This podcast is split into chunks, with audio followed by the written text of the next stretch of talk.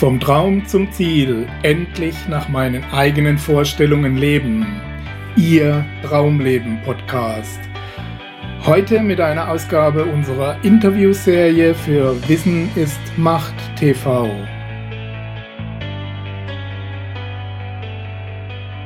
Ja, herzlich willkommen, liebe Zuschauer, zu einer neuen Ausgabe unserer Interviewserie. Wir sind heute wieder einmal zu Gast in Mörfelden-Walldorf bei Anne Heinze zum zweiten Interview aus gegebenem Anlass. Ähm, nicht als Wiederholung, sondern als Ergänzung zur damaligen Open Mind Akademie, schwerpunktmäßig im Interview. Heute geht es um ein Thema, das alle anderen Bereiche beeinflusst und letztendlich auch in diese eingreift, um das Thema Liebe, nicht mehr und nicht weniger. Hallo Anne, herzlich Danke. willkommen zum erneuten Interview. Wie geht's dir an einem schönen Tag? Ach, schön. Gut, so schön ist der Tag heute nicht, aber es kommt immer darauf an, was man innen hat. Es ne? gibt immer schöne Tage, auch wenn sie nass sind. Genau. ähm, ja, es geht um das große Thema Liebe und du hast gegründet mittlerweile eine Liebesakademie. Mhm. Kann man das Thema Liebe oder kann man die Liebe denn lernen, dass man da eine Akademie gründen kann? Ähm, Gegenfrage, kann man äh, Durchsetzungsvermögen lernen? Kann man lernen, äh, Kommunikationsstrategien äh, zu erwerben? Kann man andere Soft Skills erwerben? Ja, mhm. kann man, wissen wir heute. Natürlich kann man auch äh, lieben lernen und das geht immer in zwei Richtungen. Ne? Einmal Liebe empfangen zu können. Es gibt Menschen, die haben da große Schwierigkeiten und es gibt, geht natürlich auch darum, Liebe geben zu können, Liebe verbreiten zu können. Es gibt zwei Dinge im Leben, die einfach mehr werden, wenn man sie teilt mit anderen. Und das eine ist Wissen, mhm. das andere ist Liebe. Mhm. Es kommt dann die, die Frage, möchte ich noch ein bisschen nach hinten schieben, die sich hier anschließen würde, was Liebe überhaupt ist, weil da geht es ja schon los mit den Definitionen, mit den verschiedenen. Äh, ich möchte aber zunächst mal auf die Kategorien eingehen, die auf deiner Website auch zu finden sind. Ähm, es geht da um Lebensliebe, um Selbstliebe, um Seelenliebe und so weiter. Ich möchte das ein bisschen auseinanderdröseln, möchte anfangen mit der Lebensliebe. Was genau verstehst du darunter? Zunächst möchte ich sagen, dass es nicht nur darum geht, was ich darunter verstehe. Mhm. Weil die Liebesakademie habe ich mit äh, verschiedenen Freunden, guten alten Freunden, äh, Partnern gegründet und wir tragen diese Idee und die Vision alle gemeinsam. Mhm. Das ist äh, Wolfgang Maybaum ist sehr engagiert dabei, ein alter Freund, wir kennen 25 Jahren, dann der Dr. Rüdiger Dahlke und Dr. Mara Stix. Wir alle äh, haben in unterschiedlichsten äh, Lebenssituationen sehr viel mit Menschen zusammengearbeitet und festgestellt, dass das, was Menschen wirklich bewegt, immer wieder das große, umfassende Thema Liebe ist. Unabhängig von irgendwelchen De Definitionen. Manchmal ist es ja auch nur die Sehnsucht danach. Mhm. Und äh, so haben wir festgestellt, dass wir in einer immer liebesärmeren Zeit leben. Äh, es wird kälter, es wird funktioneller. Die ganze Gesellschaft ist viel mehr leistungsbezogen. Die Emotionalität ist sehr viel auf der Strecke geblieben und die Bedürfnisse sind unglaublich groß. Und wenn man vom, vom heilenden Aspekt ausgeht, wie zum Beispiel ein Arzt wie Rüdiger, auch er stellt fest natürlich, dass ähm, Liebe heilt. Das Gleiche gilt, wenn du äh, im Unternehmen äh, mit Mitarbeitern äh, zusammen bist und eine Kommunikationsstrategie hast oder eine Form miteinander umzugehen, die wertschätzend ist, die liebevoll ist, die rücksichtsvoll ist, die freundschaftlich ist. Alles das sind Formen von Liebe. Mhm. Okay, und die, die Liebe zum Leben, also die Lebensliebe, ähm, die du da auch aufführst als Teil eben diese, dieses großen Begriffes Liebe, was ist die Definition dazu? Hängt das von den Umständen letztendlich auch mit ab, ob Nein. du das kannst, oder liegt das an, dir, an, der, an der Entscheidung von dir selbst? Mhm. Also die Lebensliebe begreife ich so, äh, dass es eine Form von Urvertrauen ist. Totale Urvertrauen in das Leben, in, in, äh, in das Sein, in das, ähm, was der Alltag uns bietet, äh, ohne mit Ängsten und Belastungen eingeschränkt zu sein. Mhm. Das ist heute, das Urvertrauen ist oftmals sehr geschädigt. Ähm, angefangen da, dadurch, dass wir Baby-Outsourcing heute betreiben in Kitas und, und Kindergärten und morgens um sieben werden die Kleinen da schon noch halb schlafend hingeschleppt. Ähm, das fördert nicht unbedingt äh, das Urvertrauen äh, zur Mutter, zum Vater, zu den Beziehungspersonen. Und das ist ja nun leider wirklich ganz schlimm geworden, sodass äh, viele Menschen diese Lebensliebe selten kennengelernt zur Lebensliebe gehört auch, dass Menschen erfahren haben, ganz früh, innerhalb dieses Bildens von Urvertrauen, dass sie okay sind, so wie sie sind. Mhm. Dass sie so sein dürfen, wie sie sind. Dass sie mit ihren Besonderheiten und individuellen äh, Persönlichkeitsmerkmalen anerkannt sind. Auch das ist in der heutigen Gesellschaft, wo Gleichmacherei eigentlich gang und gäbe ist, selten. Das sind genau die Umstände, die ich meine. Also es fällt einem wesentlich leichter, sein Leben zu leben, wenn es entsprechend ähm, in einer liebevollen Umgebung stattfindet und ähm, in einem halbwegs abgesicherten Modus, sage ich jetzt mal.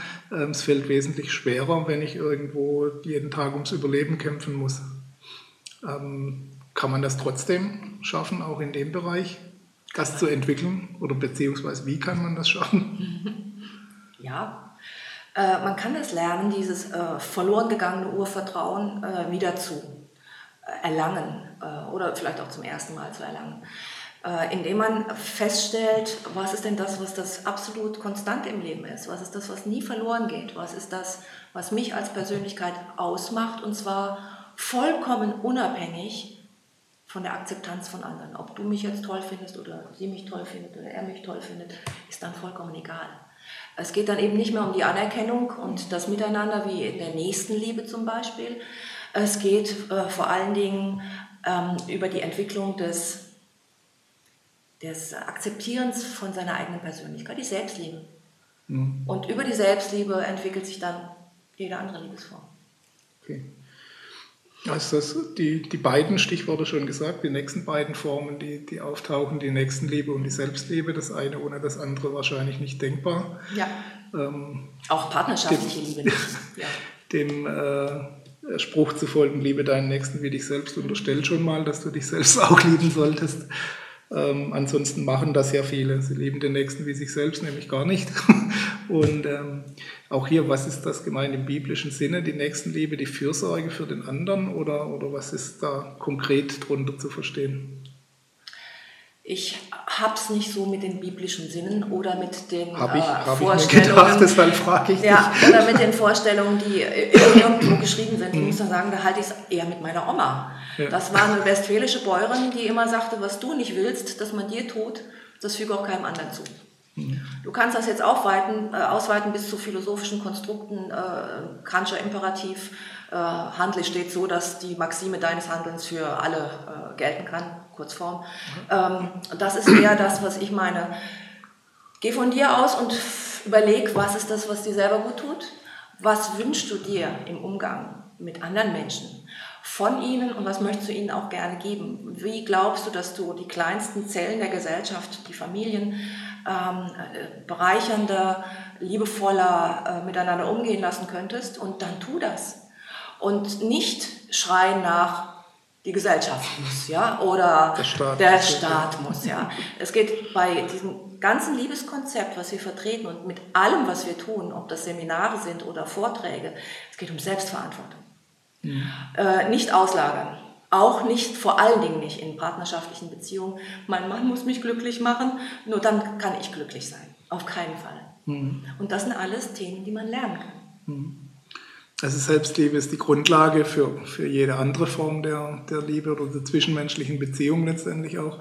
Ähm, es gibt trotzdem wahrscheinlich auch irgendwo eine Grenzlinie, wo, wo, ich, wo sich überschneidet. Ne? Also ich kann mich entweder um den anderen kümmern, man sollte ja den anderen nicht so behandeln, wie man selbst behandelt werden will, sondern wie er behandelt werden möchte nach Möglichkeit. Ähm, wo, wo zieht man diese, diese Grenze zwischen Aufopferung für den anderen? Ja letztendlich ein Kompromiss. Ne? Und dem, was ich jetzt gerade will, sobald man zumindest zu zweit ist, geht es ja nicht immer nur nach meinem Willen, nicht immer, hoffentlich nicht immer nur nach meinem und nach, nach dem des Partners, ähm, sondern man muss sich ja irgendwo eine gemeinsame Linie finden. Wo zieht man die oder wie findet man diese, diese Grenze? Wenn wir von Partnerschaft ausgehen, geht es vor allen Dingen darum, erstmal im Dialog zu sein. Und sich auszutauschen. Zu wissen, wo ist denn das, was mir jetzt wichtig ist, was mir gut tut, welche Werte möchte ich unbedingt auch leben können in der Partnerschaft und wo die, kollidieren die unter Umständen mit deinen Werten. Mhm. Äh, und wenn wir da im Dialog sind, ähm, kann auch nicht sehr viel schiefgehen. Das große Problem in Partnerschaften ist ja, dass der Dialog oft aufhört. Äh, das Problem ist, dass viele Menschen einfach nicht gelernt haben, miteinander zu reden über ihre Bedürfnisse, über ihre Sehnsüchte, über ja, alles das, was sie bewegt. Ähm, und das ist das Wichtigste im Bereich der Partnerschaft. Wenn wir aber ähm, das Thema Nächstenliebe jetzt gar nicht auf Partnerschaft beziehen, sondern überhaupt auf das Gemeinschaftliche, da gibt es dann natürlich weniger, ähm, weniger Möglichkeiten im Dialog zu sein. Und es gibt sehr viele Menschen, die sehr unterschiedlich strukturiert sind. Es gibt Menschen, die sind ausgesprochene Helferlein, die, die leben für andere. Und das ist auch deren Lebensbestimmung. Sie fühlen sich richtig und sie verraten sich damit nicht. Sie würden also jetzt nicht ähm, in einen Burnout rennen, weil sie äh, gerne mit anderen Menschen und für andere Menschen da sind. Andere wiederum wären damit völlig überfordert. Also auch hier kein äh, allgemeingültiges Rezept. Äh, da geht es eigentlich darum, nachzufühlen, was tut mir gut. Mhm. Was tut mir gut? Wo habe ich das Gefühl, ich kann so sein, wie ich gemeint bin? Wo zahle ich einen Preis, wo es anfängt, weh zu tun? Ähm, wann sage ich, okay, ich zahle immer einen bestimmten Preis, das mache ich aber jetzt gerne äh, und wirklich von Herzen heraus gerne.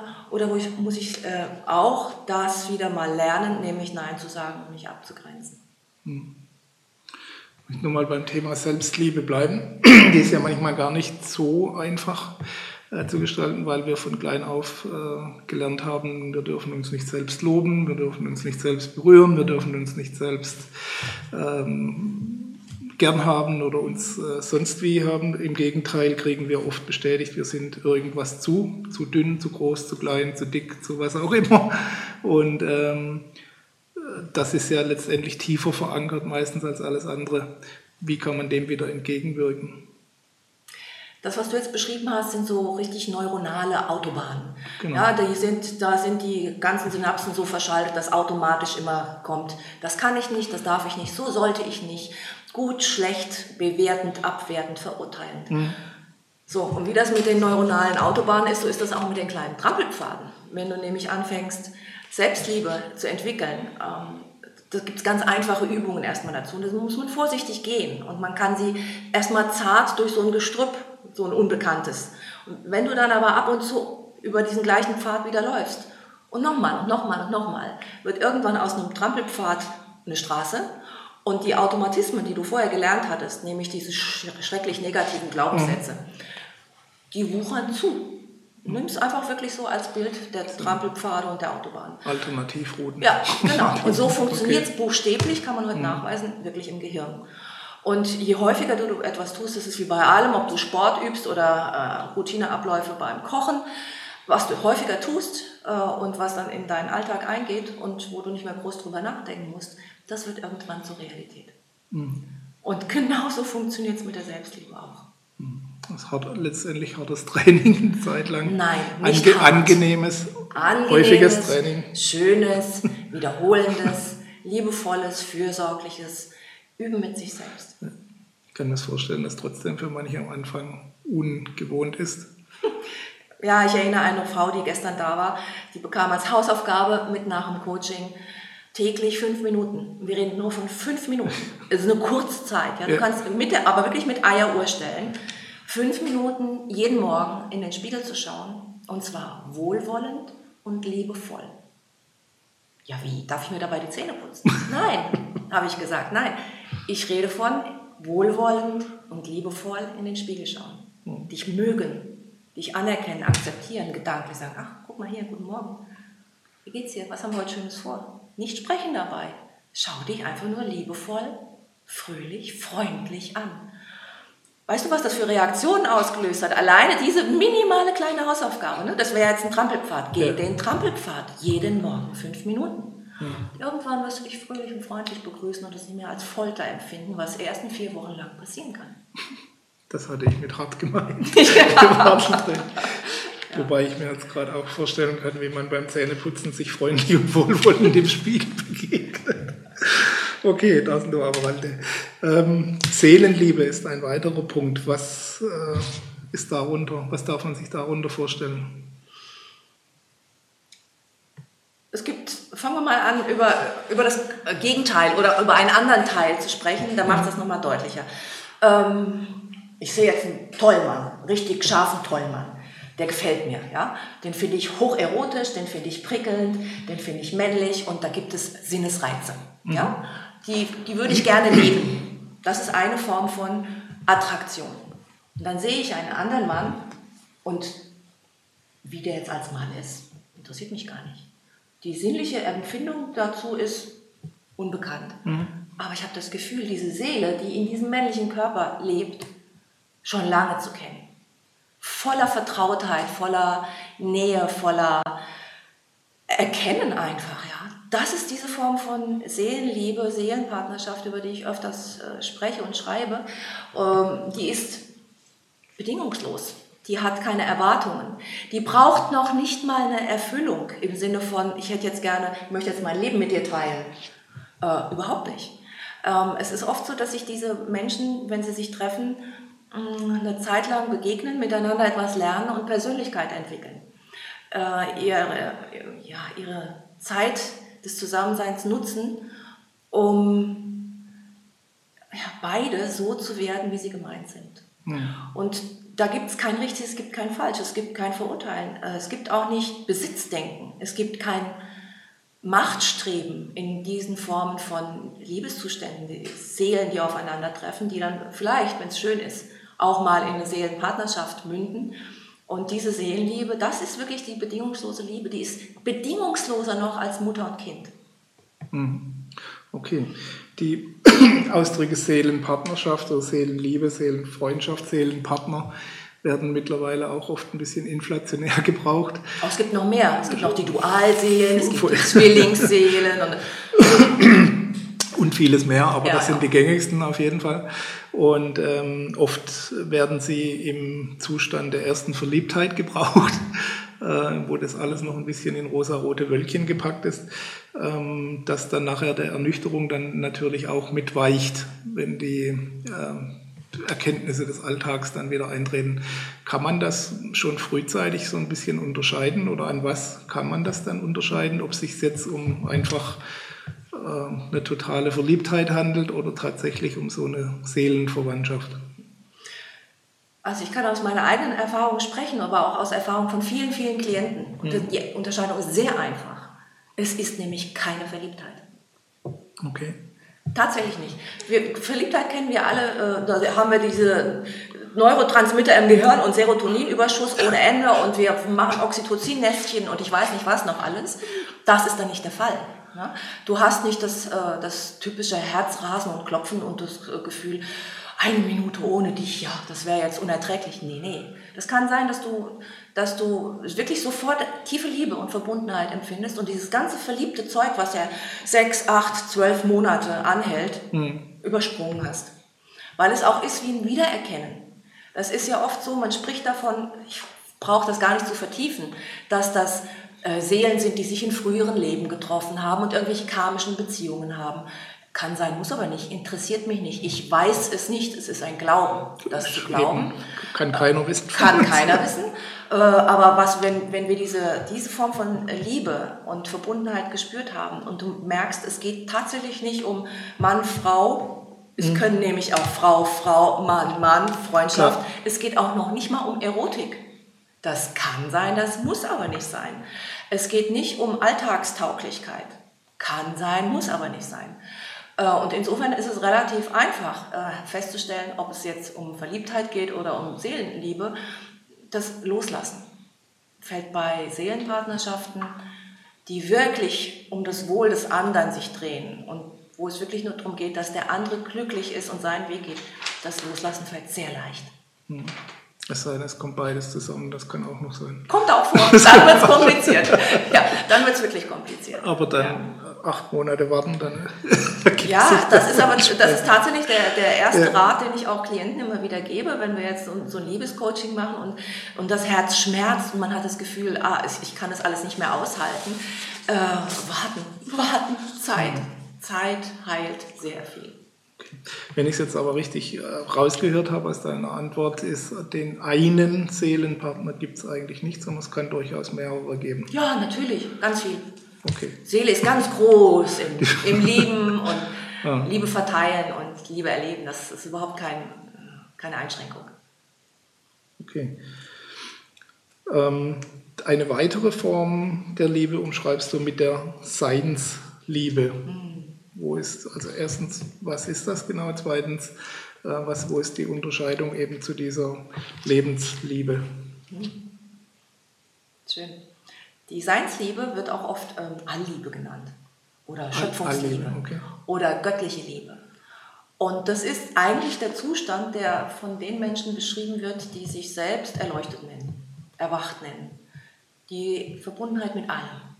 Und der Unterschied zur Lebensliebe ist, Lebensliebe ist total praktisch, ist hands-on, ist ich liebe das Leben, ich liebe die Tage, ich liebe das Wetter, ich liebe die Menschen, ich liebe meine Aufgabe, ich liebe, ich liebe es, Frau zu sein, ich liebe es, äh, Mutter zu sein, ich liebe alles das, was mir begegnet. Das ist typisch richtig bodenständig im Leben. Die mhm. Lebensliebe. Spaß und Freude am Leben. Die Seinsliebe, die Allliebe ist eine Stille. Das ist eine meditative, eine kontemplative, eine die keinen Dialog braucht, keinen Austausch, die einfach überall entstehen kann. Das ist die Verbundenheit mit allem.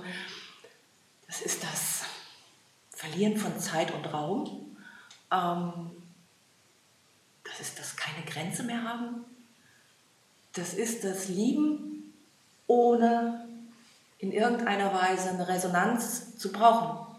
Das ist fließende Liebe. Sie strömt, sie ist sie, sie fließt überall hin und sie braucht jetzt kein Gegenüber und sie braucht auch keinen Anlass, sie ist einfach nur da. Ähm, das ist das, wenn viele Menschen sehr viele Tiefs in ihrem Leben durchlaufen haben und sie sind durch Depressionen gegangen oder Burnouts oder Boreouts oder was auch immer und sie sind da rausgekommen, sind stark geworden. Sie haben die Selbstliebe entdeckt. Sie haben auch Lebensliebe wiedergefunden. Sie haben ihr Lebensumfeld so eingerichtet, dass sie Nächstenliebe leben können. Und vielleicht haben sie auch einen Seelenpartner, große Sehnsucht nach dieser Seinsliebe. Mhm. Also wenn du so, also wirklich die, die tiefsten Liebesgrundbedürfnisse erfüllt hast, dann kommt die Liebe, die, die Liebe, die gar keine Grenze mehr hat und eigentlich auch kein Wort und keine Beschreibung. Seinsliebe ist ein Hilfskonstrukt, Allliebe ist ein Hilfskonstrukt. Ähm, ja. Mhm. Es führt mich zur nächsten Frage. Es gibt darüber hinaus natürlich noch viele Formen von platonischer, körperlicher Liebe, äh, klassischen Sexualität oder ähnliches. Ähm, der, die Gesamtheit Liebe, also dieser Begriff an sich, gibt es da eine Definition? Nein. Ganz klar nein. Du hast eine Definition, ich habe eine hm. Definition. Äh, sie hat eine Definition, er, er, sie haben Definitionen von Liebe. Ähm, Liebe ist ein Zustand. Liebe ist Nahrung. Liebe ist ein Grundbedürfnis wie Essen und Trinken. Wir wissen heute von diesen Versuchen von Friedrich dem Großen, diese Kinder aufzuziehen ohne Berührung. Hm. Liebe ist Berührung. Ja? Viele Menschen haben wirklich unglaublich selten Berührungen. Das kann man sich gar nicht mehr vorstellen. Ja? Die laufen Wochen, Monate durchs Leben sind völlig berührungslos. Ich meine jetzt nicht Shake Hands, wenn du mal irgendein Meeting ja, hast, ja, sondern wann war die letzte schöne Umarmung? Und ich meine jetzt auch nicht die Umarmung, wo noch hier so ein Schuhkarton dazwischen passt, sondern wo, wo du wirklich äh, so in den Armen eines mhm. Menschen dich wohlfühlst und wo du dich aufgehoben fühlst und wo du sagst, ach, der meint mich jetzt auch, ja. Frau, Mann, völlig egal, alt, jung, völlig egal. Ähm, das ist ein unglaubliches Bedürfnis bei Menschen und ganz viele haben davon viel zu wenig. Deswegen gehen wir auch in unseren Seminaren sehr viel über Berührung, über Haut. Berührung heilt. Ne, das wissen wir heute aus ganz vielen medizinischen Forschungen, wie wichtig der Hautkontakt ist. Ähm, wir kennen es aus der Forschung von äh, Müttern und Kindern, Babys, äh, wie wichtig da bei jeder Form von Erkrankung ähm, die Berührung ist. Hm.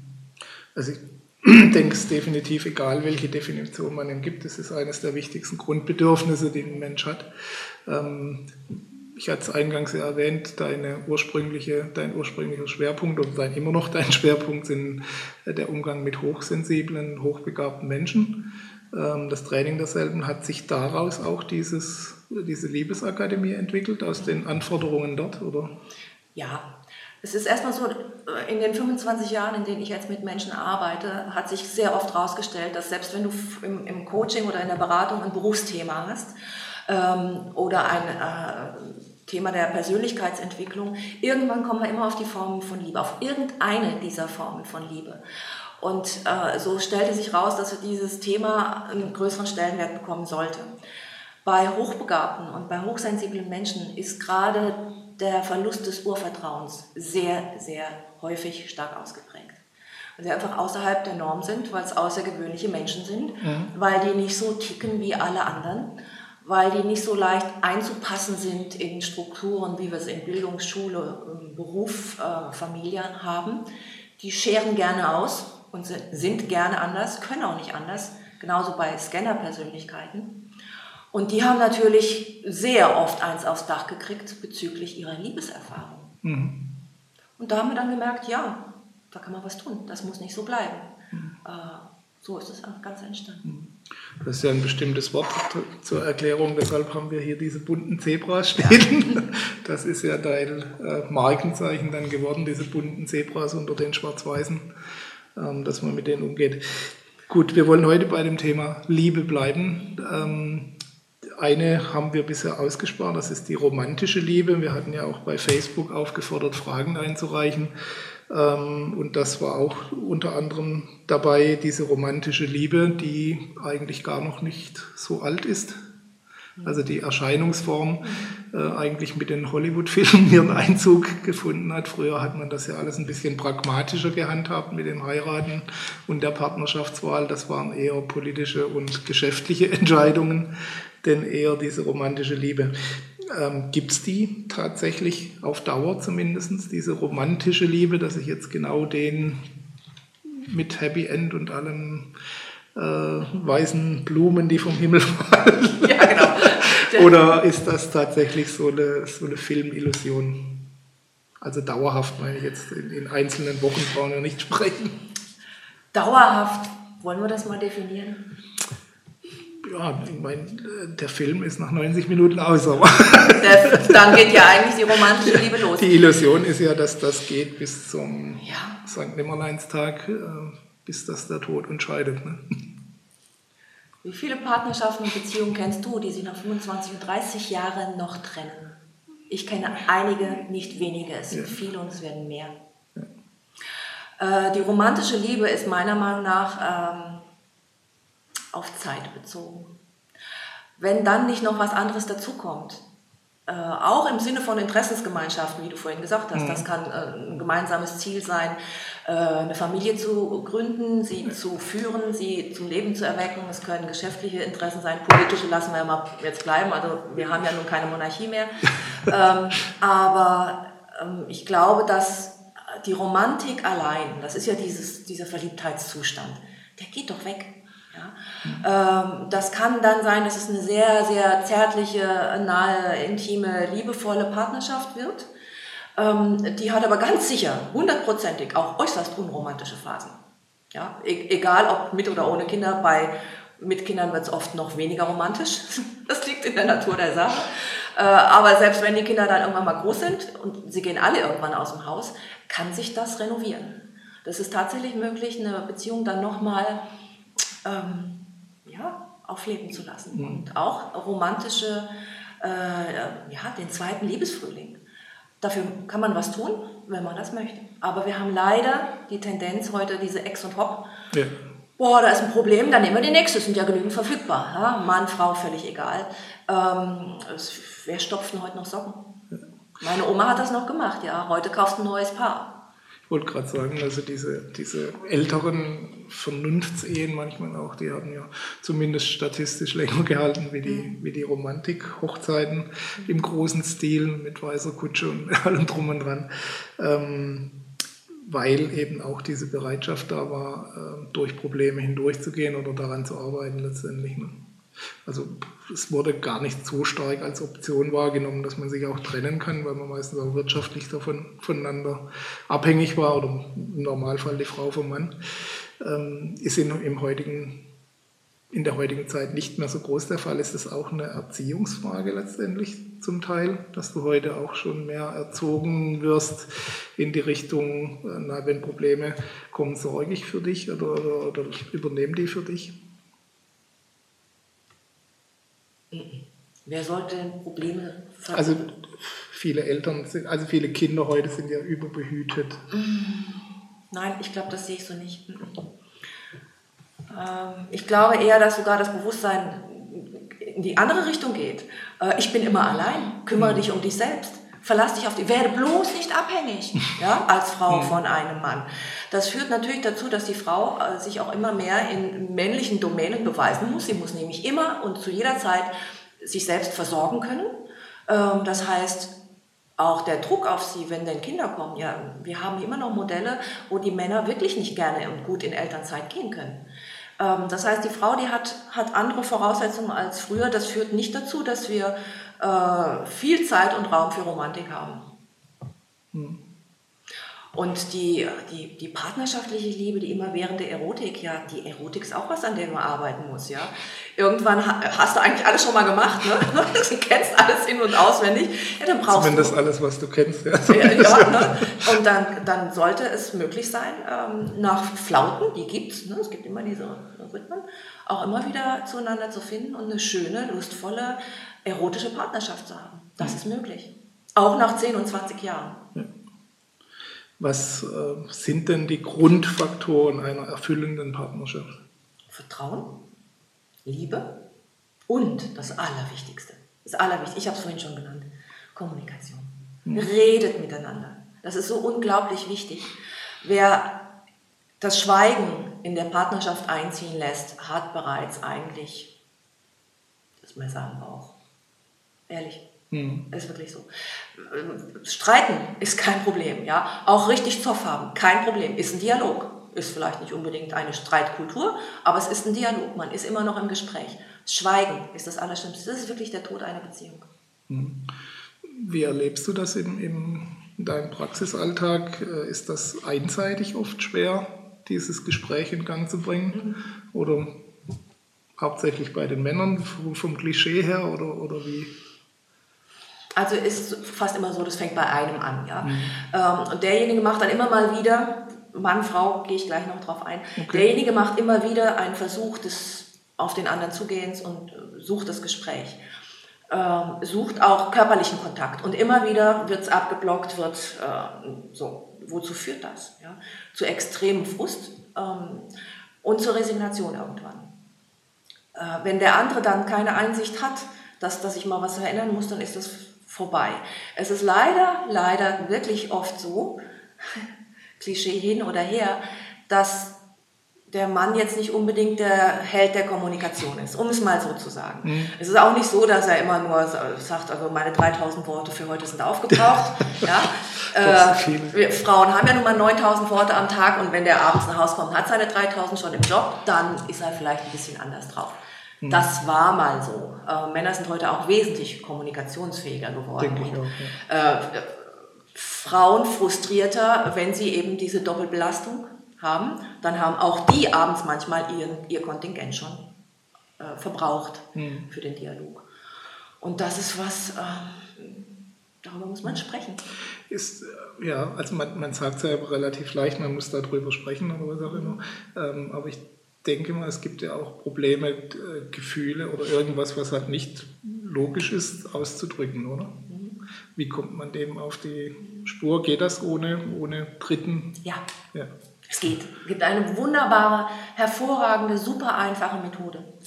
Ein Ritual, ich nenne das das Zwiegespräch. Hm? Das Zwiegespräch ähm, haben wir auch ausführlich beschrieben, wie man das macht. Es gibt ganz einfache Regeln. Mhm. Äh, als Paar haben wir die Vereinbarung, das als Ritual anzulegen mit einem bestimmten Rhythmus. Einmal die Woche, alle zwei Wochen, einmal im Monat. Sollte so sein, dass sich beide mit dem zeitlichen Abstand wohlfühlen.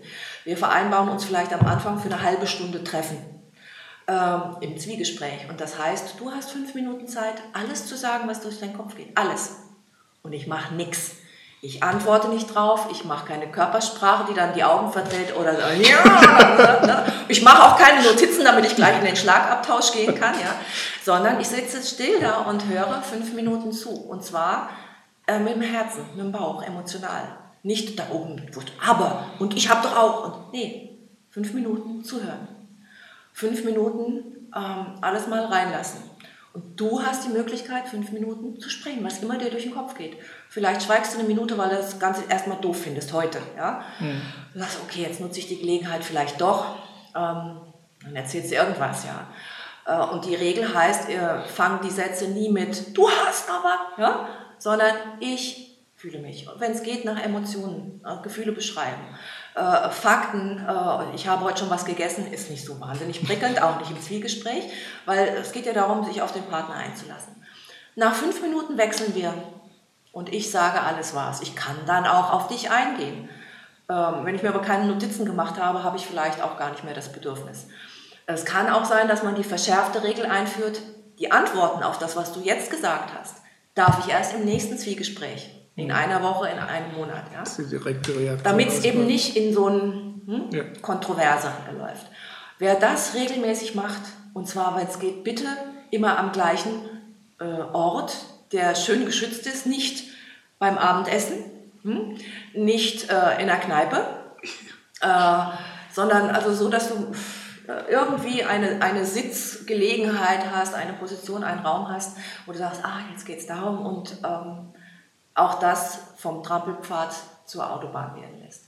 Eine wunderbare, einfache Möglichkeit. Da brauchst du keinen Coach, keinen Therapeuten, keinen Berater, um deinem Partner nahe zu bleiben, auch in Krisensituationen. Und gerade in Krisensituationen nicht aufhören mit dem Zwiegespräch. Hm. Welche Rolle spielen deiner Erfahrung nach Besitzansprüche in der Partnerschaft? Viel zu viel. viel zu viel. Ist das eine Grund, Grund äh, Art der Probleme, die entstehen, dass ja. ich denke, okay, ich habe jetzt die Frau meines Lebens erobert oder den Mann meines Lebens und jetzt ist das meine Frau und mein Mann. Ähm, und aus dieser gedanklichen Ausgangssituation schon mal viele Probleme einfach entstehen müssen, wenn der andere auch ein freier Mensch ist. Völlig logisch. Kann nicht funktionieren. Ich weiß gar nicht, wo das je entstanden ist, dieses Besitzdenken. Ne? Es, ist, es ist einfach auch haarsträubend dumm, kann man nicht anders sagen. Du kannst keinen Menschen besitzen. Weder physisch, ja, da musst du in eine Folterkeller äh, stecken und Tür zu und sagen, so meins. Ja. Wer will denn das? Mhm. Ähm, ich glaube, dieses Meins hat ähm, den Ursprung in Verlustangst. Da hast du einen Menschen, mit dem du dich nah fühlst und, und fühlst dich wohl und hast warme Gefühle und äh, all den romantischen Kram. Äh, und dann hast du vielleicht auch die Liebesebene und die, die innere Verbundenheit. Und ach, die Vorstellung, wie das war, du weißt es ja noch, bevor der kam, das will ich nicht mehr. Er soll bleiben, ja. Und das ist, führt zu so einem Klammer- und Klettmechanismus ähm, der tut beiden nicht gut. Nicht nur demjenigen, der ähm, mit diesem Besitzanspruch ähm, konfrontiert wird, sondern auch der, der ihn entwickelt, weil er macht den auch frei. Das ist ja eine Fessel in beide Richtungen. Ne? Äh, Eifersucht, oh Gott, ein schreckliches Gefühl, ja. Äh, und ich glaube, Menschen können sich so viel leichter machen. Mhm. So viel leichter, wenn sie einfach nur sagen können, ich möchte, dass dir es gut geht. Und ich weiß, wenn es dir gut geht, geht es mir auch gut. Kannst du das mittlerweile? Ja. Hast du das früher gekonnt? Nein. nein, nein, nein. Nein, also das ist ja. tatsächlich leichter gesagt als getan. Die Eifersucht suchst du dir ja nicht bewusst aus, oder die kommt oder die, die taucht auf letztendlich. Ähm, ja, nochmal die Besitzansprüche ist ja, ähm, wenn manchmal aus der Sicht des Mannes betrachtet, ja noch gar nicht so lange her, da waren diese Verhältnisse ja fast ähnlich. Ne? Man muss man sich ja wirklich manchmal noch bewusst machen, dass das, glaube noch in den 70er Jahren die Frau den, die Unterschrift des Mannes brauchte, selbst in Deutschland, damit sie arbeiten durfte. Und wählen. Dinge, oder wählen, genau. Ähm, das ist ja so rein geschichtlich betrachtet mal ein Augenzwinkern ja. Mhm.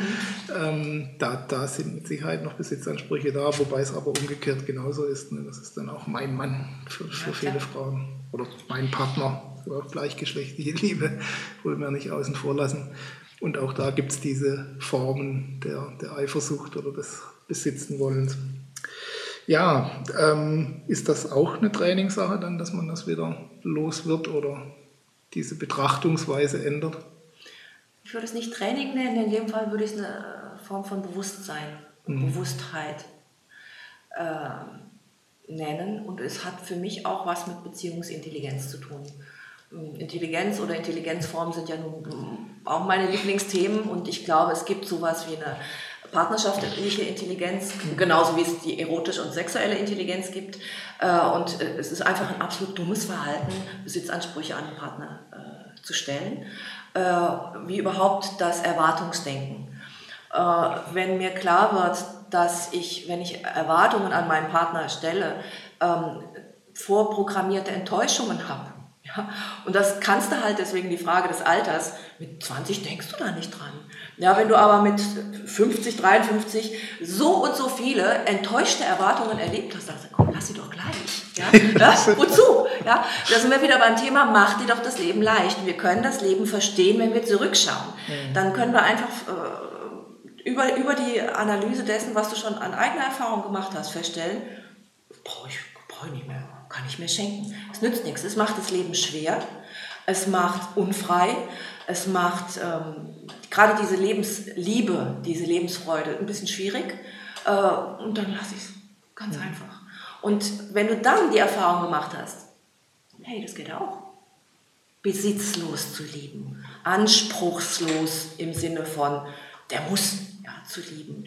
Sich zu freuen, wenn er, wenn er da ist und äh, wenn wenn Berührung und Verbundenheit da ist, aber kein Muss dabei, kein Zwang. Wenn das geht und du merkst auf einmal, tut nicht weh, irgendwie hast du auch immer noch mehr als vorher davon, dann willst du das nie mehr anders haben. Nie mehr. Okay. Gut, eine weitere Frage, die, die noch reinkam, ist, ähm, es gibt ja zwei verschiedene Sprüche. Der eine heißt, Gegensätze ziehen sich an, die andere heißt, gleich und gleich gesellt sich gern. Ähm, was stimmt denn nun, erfahrungsgemäß, mehrheitlich zumindest?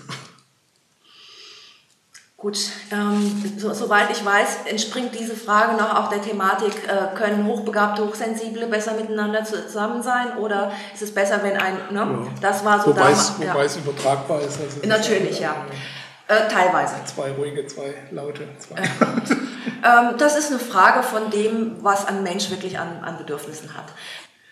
Wir wissen heute aus sozialen Forschungen, dass es wesentlich leichter ist, ähm, eine dauerhafte Partnerschaft aufzubauen, wenn du ähnlichen Background hast.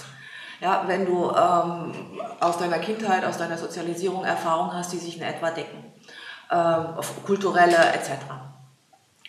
Wir wissen aber auch, wenn zwei das Gleiche sagen, ist einer überflüssig. Ja, wo soll da das Prickelnde, das Reizvolle, ne? wir reden von Reizen, ähm, herkommen. Äh, insofern gibt es sicherlich beide Modelle. Was dauerhafter ist, ist wahrscheinlich eine Temperamentsfrage auch. Ja? Also für mich wäre das gleich und gleich ja langweilig, ja. Äh, mhm. Schon anders, aber. Ähm, ja, also wenn zwei total übereinstimmen, dann hat meistens einer das vom anderen angenommen.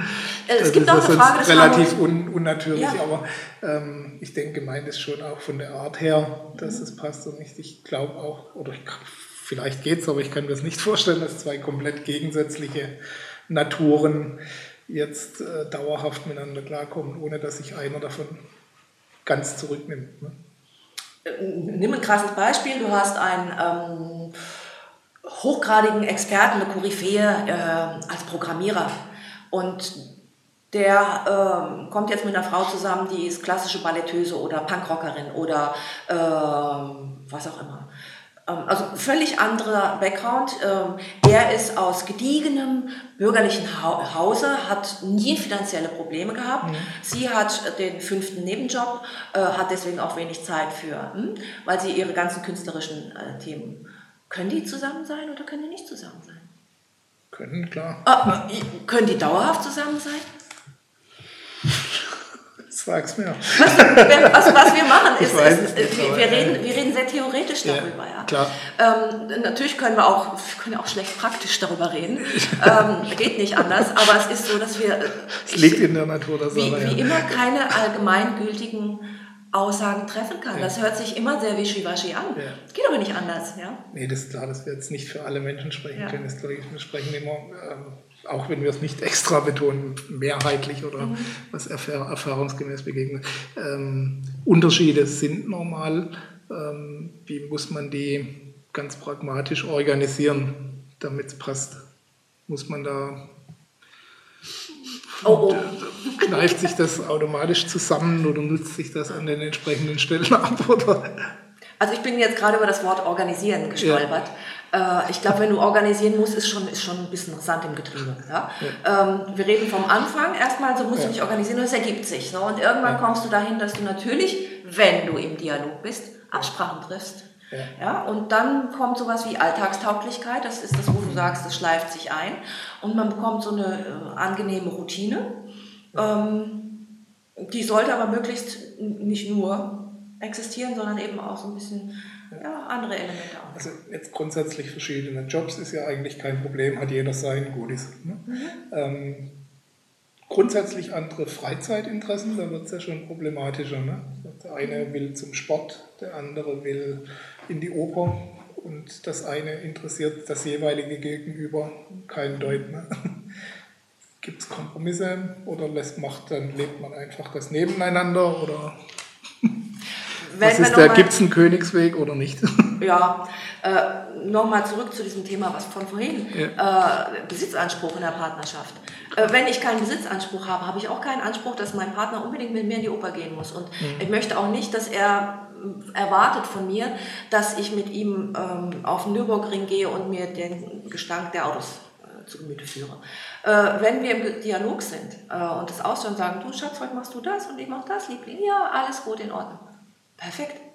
Ähm, wenn, wenn ein Alltag, wir haben 168 Stunden in der Woche, äh, davon arbeiten wir 40, dann haben wir ähm, hin und Rückfahrt von der Arbeit, ähm, rechnen wir das auch noch weg und dann haben wir acht Stunden Schlaf. Äh, bleiben, sagen wir mal, 20 Stunden übrig für partnerschaftliche Gemeinsamkeiten. Äh, wenn von den 20 Stunden ich 15 für mich mache und du 15 für dich und wir da noch 5 Stunden übrig haben, dann muss es einfach stimmen. Es muss abgesprochen sein, es muss sich ergeben haben, wo fühlt man sich wohl. Mhm. Und dieses Wo fühlt man sich wohl oder wenn ich aber sage, ich möchte die 20 Stunden ganz allein mit dir, ähm, wird es schwierig. Mhm. Kommunikation, Komm, auch hier wieder. Klar, werden wir durchgängig haben, denke ich, auch beim nächsten Thema. Ähm, das ist ein Thema, das man ja zumindest mal mehrheitlich miteinander verbringen sollte, das Thema Sexualität. Macht Sinn, ja. Macht definitiv Sinn. Na, gut, rein praktisch kann man auch hier getrennt, getrennt voneinander äh, Wege gehen, aber beziehen wir es mal auf die Partnerschaft. Auch da gibt es natürlich Differenzen, Unterschiede, was Häufigkeit, was Spielarten des Sex angeht. Ähm, auch hier, wo, äh, wo muss man letztendlich auch ein bisschen Kompromisse machen, um dem anderen entgegenzukommen. Und wo ist die Grenze für dich oder wie, wie definierst du die? Ausprobieren. Ja. Ausprobieren, äh, leben, lebendig sein äh, in der Sexualität. Äh, vor allen Dingen auch hier, ähm, das ist ja auch so ein Tabubereich, wo selten drüber gesprochen wird, sogar in Partnerschaften. Ne? Wir können über Alltag alles reden, aber äh, sexuelle Vorlieben, Wünsche, Fantasien, Ideen. Fast, fast vorwiegend sogar in Partnerschaften. Ja. Naja, also ich kenne, ich kenne Frauen, die können mit ihren Freundinnen über alles sprechen. Sex, das, von darauf wollte ich gerade ja, hinaus. Ja. Kein Problem. Aber, aber wenn ich dann frage, hast du das denn schon mal mit deinem Liebsten? Nein. Nein. Und dann kommt so ein betretener Blick und dann kann was, ich doch nicht machen. Ja, warum was denkt er denn von mir? Ne? Ja, ja, eben genau. genau. Äh, und da ein bisschen offener zu sein und das auszuprobieren. Äh, gerne auch im Rahmen des Zwiegesprächs einfach mal auszusprechen, was ist denn das eigentlich, was mir äh, Spaß macht, was mir Freude macht, was mir fehlt, äh, was ich für Sehnsüchte habe. Ausprobieren. Wissen das manche gar nicht? Ja, ja, leider. Wie finden die es raus? Oh, da stellt sich erstmal die Frage, wollen sie es überhaupt herausfinden? Mhm. Weißt du, äh, alle diese Entwicklungsthemen, ob das Entwicklungsthemen in der Partnerschaft ist oder in der Persönlichkeit oder in den vielen Liebesformen, boah, die entstehen doch überhaupt nur dann, wenn einer ein Defizit verspürt. Ja? Wenn einer sagt, oh, da muss doch noch irgendwas sein, da muss noch irgendwas kommen. Weil alles happy ist und alles gut läuft und es ist erotisch geil, sexy, prickelnd. kommt keiner zum Liebescoaching oder in die Liebesakademie und möchte über äh, Berührung und äh, Seelenliebe was erfahren. Mhm. Die kommen ja immer aus dem Defizit heraus. Und im Defizit fängst du an zu suchen, nicht wenn alles toll ist. Und ähm, dann liegt es daran, auf welche Wege äh, du stößt, welche Menschen dir begegnen, mit denen du reden kannst. Oder Google ist dein Freund, was du dann findest. Mhm. Und wo du eine Resonanz entwickelst. Und wenn du in dieser Resonanz dann so, oh, das probiere ich mal aus ja, Zielgespräch, äh, Tantra-Seminare, äh, andere schöne Seminare ja. über Dialog in der Partnerschaft, okay. Let's Talk About Sex zum Beispiel, mhm. ist auch bei uns ein Thema. Ähm, ja, dann kannst du dich weiterentwickeln in mhm. Partnerschaft, in Sexualität, in Liebe. Ist im umgekehrten Fall auch die Erwartungshaltung manchmal ein Problem? Also, dass man denkt, es muss jetzt 24 Stunden am Stück gehen oder ähm, das große Feuerwerk an jedem Ende stehen oder was auch immer. Ja, ja, toll, die Erwartungshaltung. Wir gucken zu viel Filme. Ja, also, und jetzt mal nicht nur Hollywood-Filme, die ja. Kinder auf den Schulhöfen gucken sich heute schon die Pornos an. Richtig, so. Und da haben sie hier so ein kleines Pornoteilchen, ja, und dann meinen sie, so müsste es gehen. Ja, um Gottes Willen, wenn die das erste Mal mit zitternden Fingern auf einen anderen Partner zugehen mhm. äh, und, und ihre ersten sexuellen Erlebnisse haben und meinen, die müssen so eine Performance hinlegen wie die da, ja, das geht schief, ja, äh, das geht gnadenlos schief. Und auch da ähm, die, die Erwartungshaltung mal so auf ein wirklich praktisch lebbares Niveau zu bringen.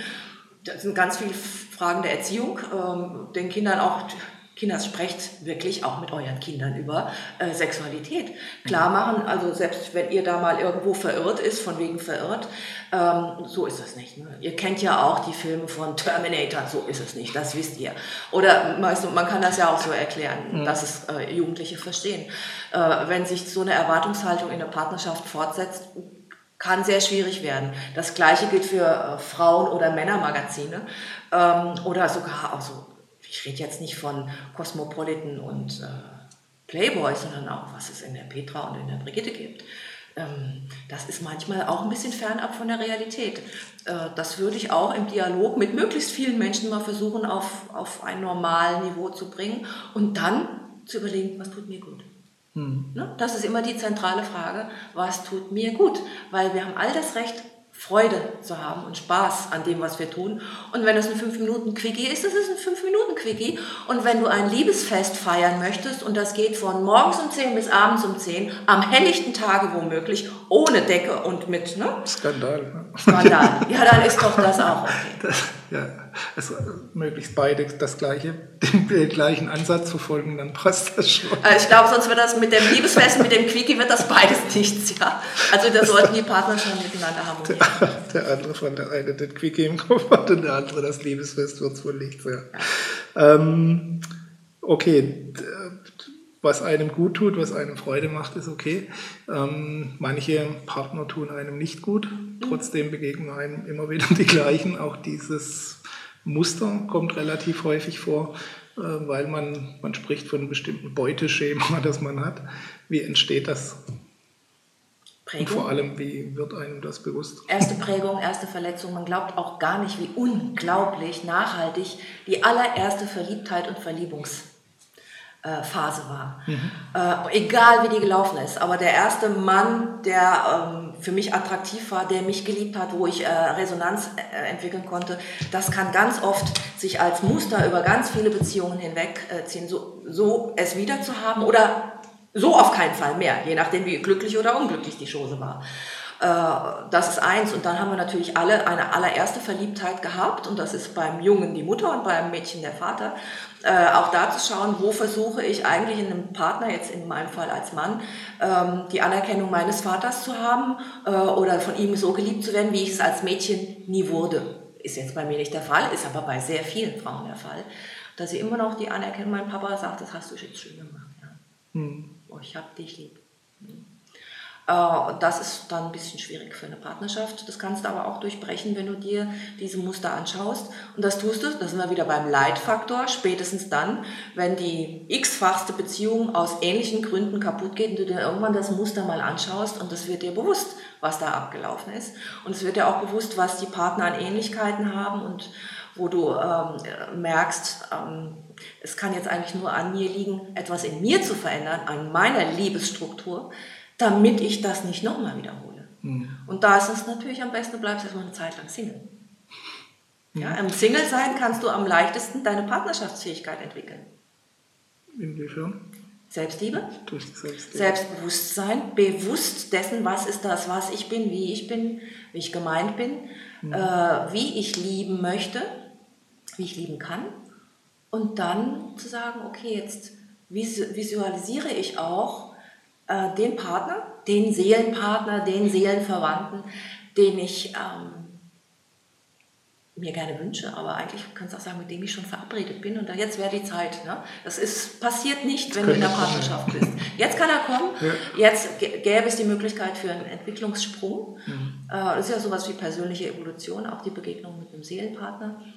Äh, und das kannst du am besten in der äh, Singlezeit mhm. herausfinden. Ich glaube gar nicht, wie wichtig das Single-Sein für Partnerschaftsfähigkeit ist. Es gibt viele Menschen, die fangen an mit einer Beziehung und hüpfen mit zeitlosem Abstand von einem zu anderen. War noch nie alleine. Noch nie. Gut, wenn man Angst davor hat, allein zu sein, voilà. muss das, ist das schwieriger. Ähm, auch mal noch aus der Männersicht betrachtet, dieses Gleiche ist das Gleiche mit dem Beuteschema letztendlich auch wieder. Ähm, ist das auch, kommt das auch häufiger vor, dass man sagt, okay, der, äh, viele Männer haben noch diese Rolle im Kopf, dass sie der Starke, der Beschützer sein müssen, suchen deshalb ein entsprechendes Frauchen, wenn ich das mal so despektierlich ausdrücken darf. Ja, gute Frage. Ähm, es gibt diese Männer noch, aber sie werden viel weniger und mhm. das ist ein einziges Dilemma.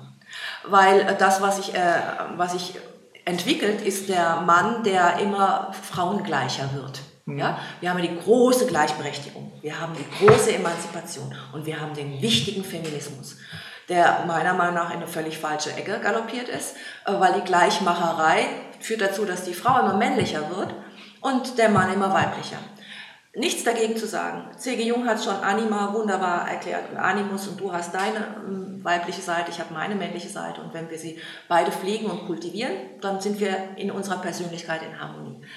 Äh, wenn wir aber nicht lernen, in der Partnerschaft auch den Mann wirklich Mann sein zu lassen und ich als Frau sehr weiblich feminin sein darf, dann kriegen wir spätestens im Bett einen Riesenkonflikt. Hm. Da gibt es nämlich keine Gleichmacherei mehr. Ja? Also, da, also diese, diese Illusion ist wirklich äh, haarsträubend und ich möchte also wirklich, bitte um Gottes Willen, keinen gleichen Mann. Ich möchte weder einen äh, Mann, der ähm, sehr machohaft ist, sondern äh, und auch nicht einen, der jetzt ein super Softie ist, so ein, so ein Warmduscher, sondern einen männlichen Mann, der seine weibliche Seite integriert hat. Und wenn die Frau ihre männliche Seite integriert hat, dann kommt auch wieder, dass sie ihre eigene Weiblichkeit leben kann. Weil das ist ja oft sehr reduziert, wird sehr abgewertet auch, äh, weil dann heißt es eben Weibchen, mhm. Frauchen, Tussi, Girlie äh, wenn du ähm, sagst, na, ich muss nicht mal so tough und mit ausgefahrenen Ellbogen durchs Ge Leben gehen und meinen Mann stehen. Das ist eine Entwicklung, die, glaube ich, nicht förderlich ist. Ich bin für Gleichberechtigung auf jeden mhm. Fall, im Sinne von gleiches Gehalt für alle, wenn du die gleiche Arbeit machst, ja. Und ich bin auch dafür, dass jeder entscheiden sollen könnte, wer Kinder erzieht äh, und zu Hause bleibt. Aber ich bin dafür, dass es wunderschöne, tolle Unterschiede zwischen Mann und Frau gibt. Mhm. Aber du hast jetzt gerade schon wunderbar beschrieben, dass das gar nicht so einfach ist, genau zu treffen. Ist das auch ein Problem, das Männer mittlerweile haben, dass sie kein Macho mehr sein dürfen, dass sie aber auch nicht zu weiblich werden dürfen, nicht auf dem, bei Pretty Woman mit dem Partner auf dem Sofa weinen müssen, sondern irgendwo, irgendwo dazwischen landen müssen. Das ist ja gar nicht so, so dolle einfach. Ne? Zu treffen, genau. Ist eine Katastrophe. Ich möchte wirklich heute kein Mann mehr sein. Ja, du, wie du es machst, machst es doch verkehrt, oder? Ja. Bist du ein Macho, dann hast du sofort von einer bestimmten Fraktion Frauen äh, ein ganz, ne? Äh, als Softie ist auch nicht. Und dann hast du ja auch Aufgaben. Du sollst mhm. ja, du sollst ja nicht nur viel Geld verdienen, äh, reich und berühmt sein ist gut. Du sollst ja auch ins Fitnessstudio gehen, du sollst einen Rasen mähen, du sollst die Kinder wickeln, du sollst, wenn es geht, bitte auch ordentlich kochen können mhm. und nicht nur ja. heiß machen. Was noch? Am Auto schrauben und, und, und. Ja, all das wird heute erwartet. Totale Gleichberechtigung, mach alles das, ja. Ähm, ich möchte kein Mann sein, wirklich nicht. Und das macht es nicht leichter. Es gibt ja die Theorie, dass jeder äh, mehrere Partner haben sollte aus diesem Grund. Ähm, dann eben den Macho fürs Bett, für die Frauen oder umgekehrt die, die Hure als Sinnbild im Bett und dann eben die gute Köchin und Mutter dann wieder für die Familie hast du dann immer verschiedene Personen zur Verfügung. Ja, kein schlechtes Denkmodell, aber das wiederum passt nicht zu unserer gesellschaftlichen Prägung Ob's und auch nicht zur Praxis, Macht. In der Praxis gut gehen würde, wäre die andere Frage. Äh, du, es gibt, es gibt ja Modelle, wo es geht. Ne? Islam dürfen mehrere Frauen haben. Es gibt äh, Harems und all sowas, ja. Wobei ist halt das unserer Kultur etwas fremd. Dann auch relativ festen Regeln folgt. Ne? Ja was dann entsprechend im Gegenzug zu vollbringen ist oder zu erbringen ist. Okay, ähm, zurück zur Praxis. Ich glaube, eine Frage habe ich noch. Ähm, ja, die Prioritäten im Lauf der Zeit war noch eine Frage. Verändern sich die äh, A im Lauf der Zeit und B zwischen Mann und Frau? Also Prioritäten in einer Partnerschaft, was Sexualität betrifft, was ähm, Harmonie betrifft, was Freundschaft betrifft oder eben diese Seelenpartnerschaft. Ähm, verschiebt sich das im, im Lauf des Alters ein bisschen an Wichtigkeit oder und ist es auch zwischen Mann und Frau ein Unterschied? Ja. Also, also der Stellenwert der einzelnen Faktoren. Prioritäten verändern sich. Das eine ist das hängt erstmal von, von der Dauer der Beziehung ab. Ist ganz klar am Anfang ne? Hormoncocktail, Sex, Drugs, Rock'n'Roll so ungefähr. Ne? Aber äh, davon bitte viel und auch ständig. Ja? Mhm. Ähm, das ist oft so. Und das wird natürlich irgendwann normaler. Und dann ist es auch klar, dass es, ähm, es gibt Dinge, die musst du nicht mal am Anfang, besprichst du ja alles Mögliche und irgendwann hast du mal sehr viel schon geklärt und musst da auch keine Wiederholung haben. Ähm, und dann ändern sich die Prioritäten natürlich auch, wenn du äh, so Grundsatzfragen in der Beziehung klären musst oder sie dann auch lebst, wie äh, Familie gründen oder nicht gründen. Im Laufe von verschiedenen äh, Lebensthemen, Krankheit, Beruf, Umzug, neuer Standort, neue Tätigkeit, Eltern werden alt, was auch immer. Da gibt es sehr viele Verschiebungen von Prioritäten. Ähm, und das ist, glaube ich, völlig normal. Ne? Das ist das Leben in Partnerschaft ist es genauso wie wenn du als Single lebst. Äh, in der Partnerschaft kommt man wieder dazu, ähm, sei im Dialog mit deinem Partner, sprich mit ihm, damit du immer weißt, ja, wo ist das, was in dieser Routineveränderung mir noch gut tut oder dir vielleicht auch nicht mehr. Ähm, so, dann kann nicht viel passieren. Unterschiedlich bei Mann und Frau? Ja, eigentlich nein. Eigentlich nein. Äh, die Anlässe für diese Prioritätenverschiebungen können ja sehr unterschiedlich sein.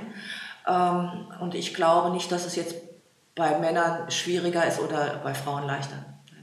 Hm, okay, gut. Dann bleibt mir noch am Ende ein Hinweis für die Zuschauer. Wir haben natürlich noch mehr Fragen bekommen. Ich glaube, ähm, du hast noch ein paar auf deinem YouTube-Kanal extra beantwortet, weil wir sonst hier zu weit in die Länge gekommen wären zum Thema Fremdgehen und was war es noch? Selbstbefriedigung, Sex und, und auch was weiß ich. Also genau, mit diese ganzen Schwerpunkt. Ähm, wir blenden das Ganze ein, surfen Sie einfach mal vorbei für die restlichen Fragen. Ähm, und ansonsten noch der Hinweis für die Zuschauer, wo gibt es über diese Thematik, Thematik, die wir hier besprochen haben, noch ein bisschen mehr zu erfahren? Auf unserer Website natürlich, da stellen wir alle möglichen Themen vor. Einmal theoretisch diese verschiedenen Liebesformen, von mhm. denen wir jetzt auch gesprochen haben, aber auch unsere Seminare, unsere Fortbildungen in verschiedenen Orten in Deutschland, in Österreich, in Spanien, andere schöne Orten, oft sehr schöne Ferien, die damit verbunden sind. Mhm. Und das findet man alles auf der Website www.liebesakademie.com. Okay, dann einfach mal vorbeisurfen, YouTube-Kanal und auf der Website und mehr erfahren. Ich bedanke mich ganz herzlich für wieder mal ein spannendes Interview, für sehr inspirierende und neue Erkenntnisse und äh, wünsche Ihnen viel Spaß bei der Umsetzung dergleichen in jeder Beziehung, auch in der harmonischen natürlich. Und äh, wir sehen uns beim nächsten Interview. Bis dahin alles Gute, Ihr Gerd Ziegler.